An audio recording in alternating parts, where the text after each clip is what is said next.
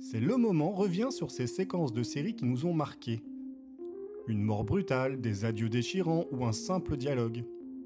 Des séquences dont on se rappellera toujours. On pourrait les raconter encore et encore avec la même émotion. Vous vous souvenez? C'est le moment où...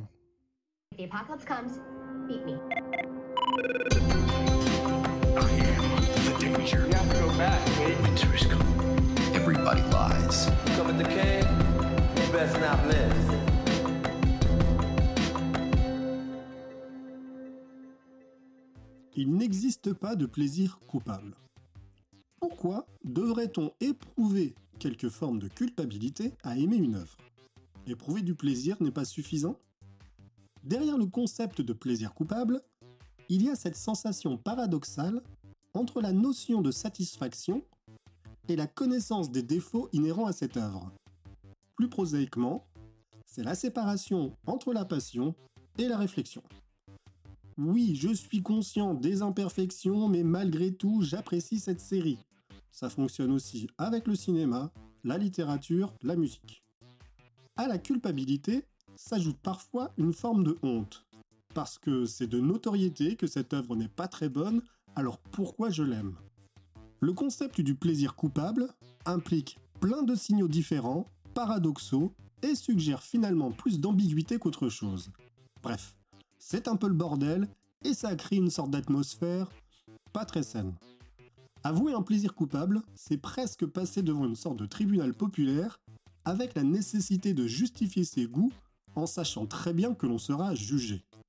Argumenter ses choix, pourquoi pas, l'exercice peut être sain, mais devoir s'armer devant une foule vindicative, prête à vous sauter à la gorge, vous conspuer de vilains mots, on a connu utilisation de son temps plus utile et constructive. Et quand bien même je grossis un peu le trait, on sait tous comment sont les réseaux sociaux. Dire c'est nul mais j'aime bien n'est pas forcément antinomique. C'est affirmer qu'au-delà de défauts présents et reconnus, on éprouve du plaisir. Ça peut être pour ces personnages que l'on aime suivre quand bien même l'environnement dans lequel ils évoluent est médiocre. Ou bien pour la mécanique de la série qui, bien que prévisible, atteint une forme d'efficacité qui rend l'ensemble attrayant. Ça peut être du pur divertissement, mais dans ce cas, c'est normal de prendre du plaisir devant un programme capable de nous sortir de notre quotidien. Divertir n'est pas synonyme de médiocrité. Il y a des œuvres qui nous font réfléchir, qui nous construisent, qui nous provoquent, et devant lesquelles on a envie de débattre et de nous mesurer.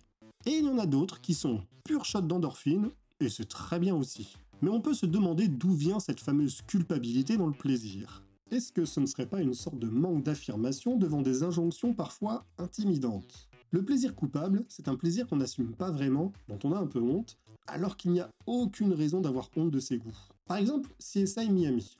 Elle n'a jamais vraiment eu bonne presse, elle n'a pas marqué les esprits comme sa grande sœur à Vegas, et le personnage Horatio Kane a alimenté railleries, mèmes et autres moqueries sur les internets. Pourtant, c'est bien cette série et ce personnage qui sont à l'honneur de cet épisode, dans un moment qui affirme à la fois sa grandeur et justifie tous ses reproches. La raison pour laquelle je l'adore, et d'autres font copieusement détester.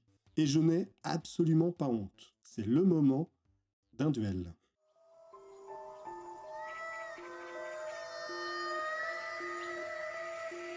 É a vingança do Malanote, otário. Como? Como? Estúpido gringo. Aprende nossa maneira, Ruivo. É a vingança.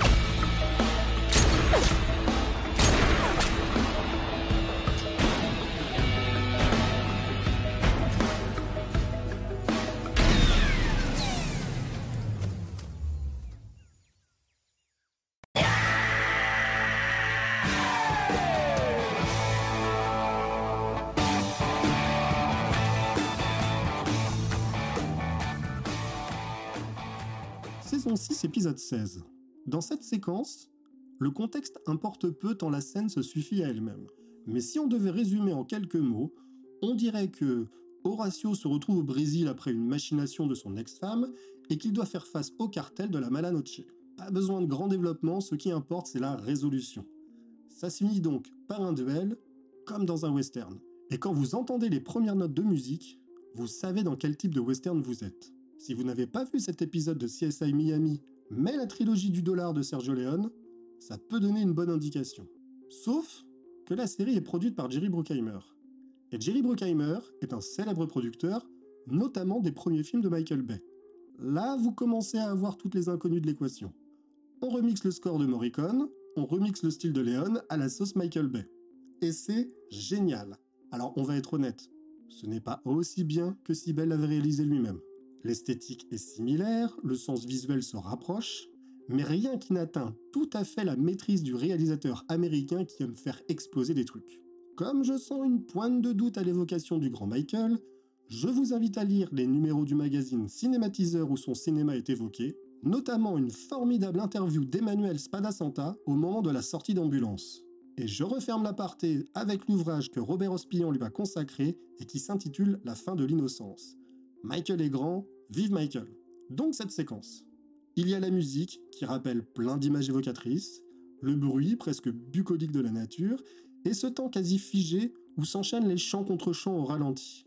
Échange de regards, attitude menaçante, Horatio agrippe à son flingue face à quatre hommes armés. Le duel semble inégal, mais c'est Horatio. Vous connaissez Horatio? Rembobinons. Pour celles et ceux qui ne sont pas familiers d'Horatio Kane, une précision s'impose.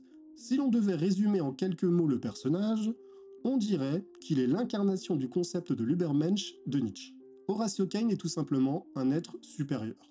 Policier, scientifique, assistant social, justicier, un être dont l'intelligence nous dépasse, capable de tout résoudre ou presque, le tout joué avec beaucoup de solennité par David Caruso. La série va beaucoup s'amuser avec ce concept jusque dans la mise en scène du personnage. Filmé en contre-plongée, isolé dans l'image, gimmick des lunettes de soleil, on multiplie les plans où il éclipse littéralement le soleil. Et on joue avec l'espace jusqu'à lui donner un quasi-don d'ubiquité. Il est incapable de faute, toujours là pour aider la veuve et l'orphelin, bref, un surhumain, une sorte de dieu parmi les mortels. Donc Horatio face à quatre hommes armés ne semble plus si inégal que ça. Et la série ne va pas s'embarrasser avec le suspense non plus, on sait qu'il va s'en sortir. Dans ce cas, c'est la chute qui est plus intéressante que l'atterrissage.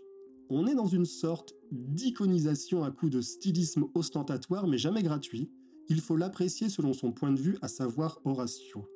Et comme on l'a dit, Horatio n'est pas tout à fait comme nous. Un peu comme Neo dans Matrix quand il se met en mode bullet time, on a l'impression qu'il n'évolue pas dans le même espace-temps que ses adversaires. Alors sa façon de se mouvoir ne semble pas répondre exactement à notre physique. La réalisation va utiliser tout un tas d'outils pour figurer cette impression. Nombreux ralentis, arrêts sur image, des effets qui dilatent la narration, accentués par un montage non linéaire. Plan sur Kane, il tire deux coups. Contre-champ sur l'un des hommes armés, touché, il commence à s'écrouler, au ralenti, appuyant sur la gâchette laissant partir un coup qui n'ira nulle part. Ensuite, contre-champ sur un autre homme, dans une dynamique similaire. Horatio a le temps de tirer deux fois sur deux cibles différentes avant même que ces derniers n'aient pu déclencher leur tir. Il ne manquerait que le split screen à la grammaire visuelle pour figurer la simultanéité de l'instant. Enfin, cette façon d'étirer la narration, on le comprend aussi à travers le choix de la musique. Le remix diffracte un peu l'original, mais rappelle surtout que Léon aime lui aussi distendre ses séquences, donnant l'impression qu'un duel qui ne devait durer qu'une poignée de secondes effectives s'étale en pratique sur plusieurs minutes. On retrouve cette sensation dans le premier face-à-face, mais également dans le second avec l'arrivée des deux motards. Là encore, Horatio semble plier le temps et l'espace, il évite les balles quand les siennes atteignent leur cible. Toute la séquence est jubilatoire, on est dans une sorte de glorification. Mais elle est finalement ramenée un peu les pieds sur terre quand le policier se transforme en juge et bourreau et abat de sang-froid l'homme responsable du contrat mis sur sa tête.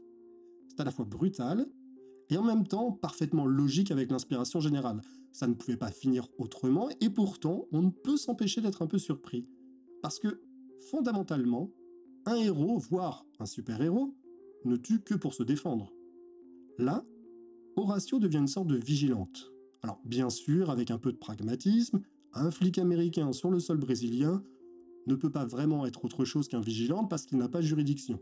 Ici, il faut davantage observer le symbolisme. On est en 2008, l'ère des anti-héros a débuté, les Tony Soprano, Jack Bauer, Gregory House ont débarqué, et on commence à s'imprégner de la tendance.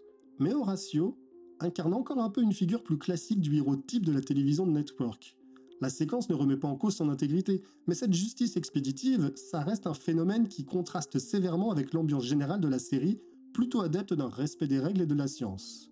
Rétrospectivement, on peut se demander si ce moment n'est pas le point de départ d'une forme de lassitude du personnage. Il aura encore quelques épisodes mémorables qui montreront toute sa grandeur, Mais Horatio disparaîtra peu à peu de la série, présence presque fantomatique et désincarnée. Cette dilution du héros sera aussi celle de la série qui va petit à petit s'éteindre pour finir dans un anonymat poli en saison 10. Mais bon, Horatio, c'est Horatio, l'un des plus grands personnages de la télévision américaine. Oui, oui. Un surhumain, un mythe presque prométhéen, un être si fascinant qu'un seul épisode de podcast ne peut suffire à rendre justice à sa grandeur. Si vous voyez ce que je veux dire. Même si cette séquence est déjà une bonne façon de le célébrer. C'est le moment où Horatio se retrouve dans un western spaghetti au Brésil.